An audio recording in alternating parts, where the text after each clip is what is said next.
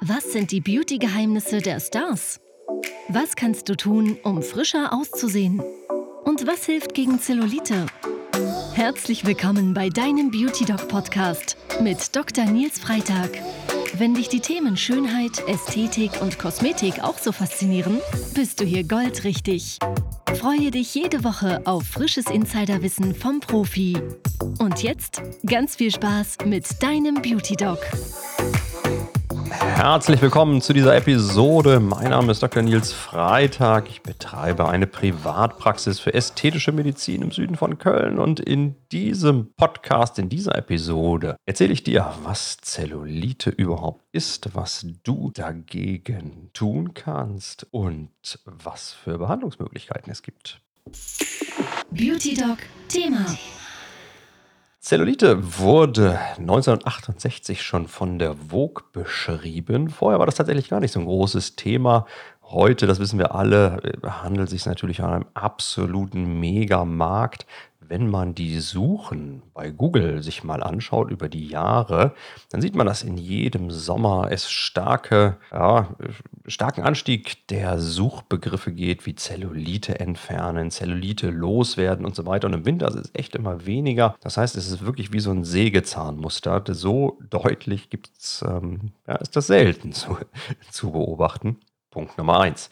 Als Zellulite oder Orangenhaut bezeichnen wir ja die Dellen am Po, am Oberschenkel beispielsweise, also die Einziehungen der Haut. Ganz selten kommt Zellulite auch am Bauch vor oder auch an den Oberarmen. Ursache sind bindegewebige Stränge, die die Haut einfach in die Tiefe ziehen, sogenannte Bindegewebssepten. Und äh, zwischen diesen Septen können sich eben Fettpolster ähm, hervordrücken. Ja, und das führt dann eben zu dieser Dellenbildung. Das ist interessant, weil diese bindegewebigen Stränge bei Frauen eben eher gerade verlaufen. Das bedeutet, dass da die Fettpolster sich wirklich schön gerade nach oben durchdrücken können. Und bei Männern sind diese bindegewebigen Verbindungen eben wirklich schräg verlaufen und überkreuzen sich eher. Das heißt, das Bindegewebe ist da wirklich viel kompakter und ähm, da kann sich sozusagen Fett gar nicht so richtig durchdrücken. Das ist ein ungerechter Grund, warum Männer kaum Zellulite haben. Grund ist die Geburt. Ja, Frauen müssen ein Bindegewebe haben, was in der Lage ist, sich zu lockern, um während der Geburt Platz zu machen. Und natürlich wird das Bindegewebe auch im Alter ohnehin etwas schlechter, weswegen sich da eine Zellulite natürlich auch so ein bisschen verschlechtert. Durch Östrogene also weibliche Geschlechtshormone, kommt es äh, zu einer vermehrten Wassereinlagerung und auch Fetteinlagerung, was es natürlich auch ein bisschen verschlimmert. Und auch Schwellungen, Lymphabflussprobleme führen eben dazu, dass sich der Bereich ja, ein bisschen unschöner aussieht. Auch die Tatsache, ob wir jetzt etwas kräftiger sind oder etwas dünner, spielt eine Rolle. Es ist nicht so, dass Dünne keine Zellulite haben, aber wir wissen, dass mit zunehmendem Fettgehalt äh, sich das Problem ein bisschen verschlechtert. Und ganz, ganz wichtig, auch genetische Faktoren spielen eine große Rolle. Das heißt, es ist nicht unbedingt so, dass wir an dem Problem selber schuld sind. Nicht verwechseln darf man Zellulite mit Zellulitis. Das ist tatsächlich eine Bindegewebserkrankung, die durch Bakterien hervorgerufen wird. Das ist eine richtige Entzündung des Bindegewebes. Das ist bei Zellulite nicht der Fall. Deswegen Zellulite ist tatsächlich bei Frauen eher der Normalfall. Eingeteilt wird sie in vier Schweregrade und verwechseln sollte man sie nicht zum Beispiel mit Fettpolstern wie Reiterhosen oder eben auch so lokale Fettdepots. Die haben mit dem Begriff Zellulite so gar nichts zu tun. Das ist dann später wichtig, wenn man über eine Behandlung nachdenkt, weil die Ursache einfach eine völlig andere ist.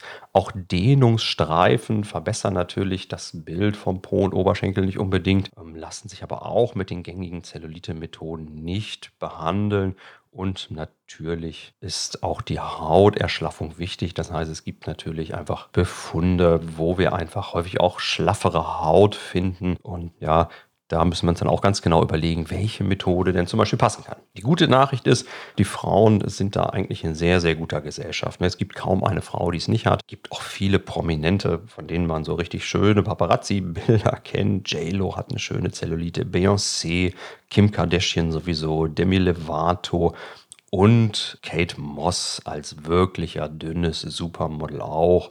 Das heißt, äh, wenn wir von diesen Promis mal Bilder sehen, dann sind die, wo die es halt nicht haben, dann kann man eigentlich davon ausgehen, dass die in der Regel gefotoshoppt sind. Kommen wir mal zum zweiten Punkt. Was sind so Behandlungsmöglichkeiten einer Zellulite? Da kann man wirklich sagen, das meiste ist eigentlich Mist, ist eigentlich frustrierend, was angeboten wird.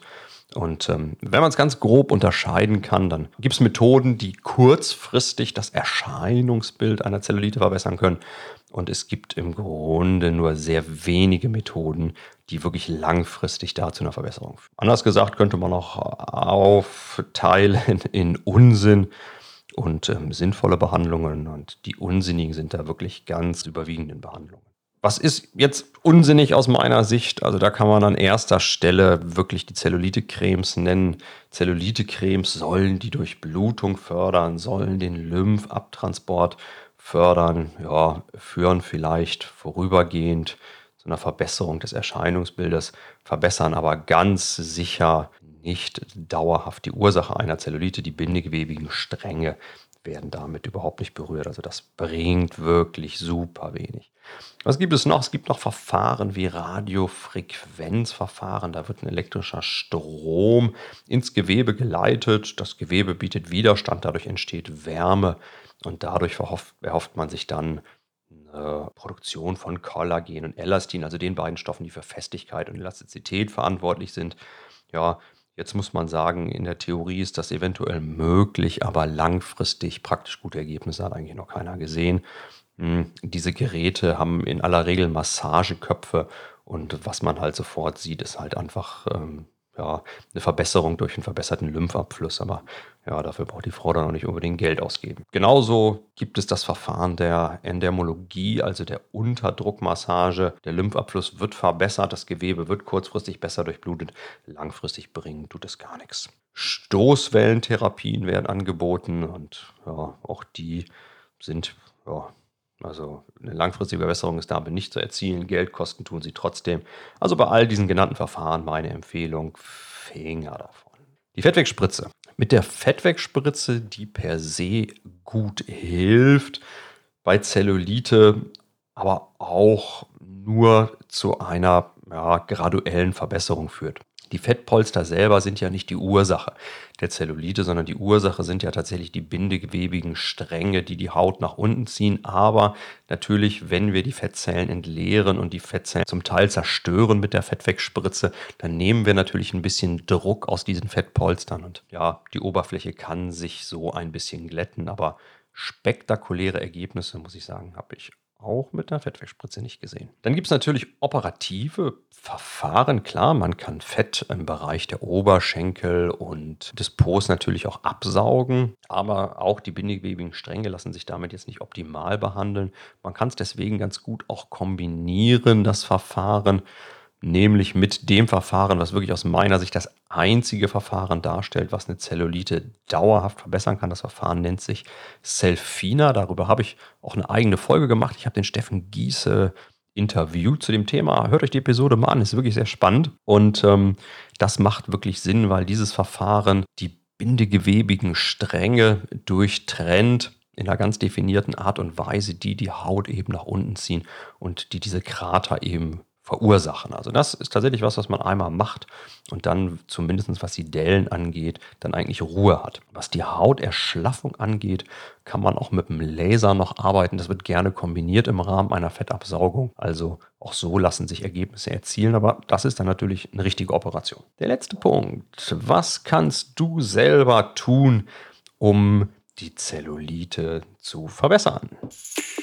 Der Beauty Doc Tipp. An erster Stelle steht da wirklich Bewegung, das heißt ein paar Ausdauereinheiten in der Woche, ein bisschen Krafttraining.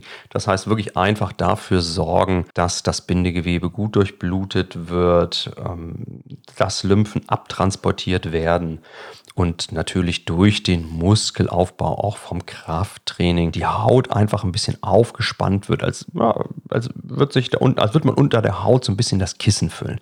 Das führt auch wirklich zu einer Verbesserung. Das kann man durch verschiedene Arten machen. Natürlich Kniebeugen, richtige Muskelübungen, Muskelkräftigungsübungen. Was auch ganz gut funktioniert, ist EMS-Training. Empfehle ich auch grundsätzlich, auch weil es einfach eine gute Art der Muskelkräftigung ist.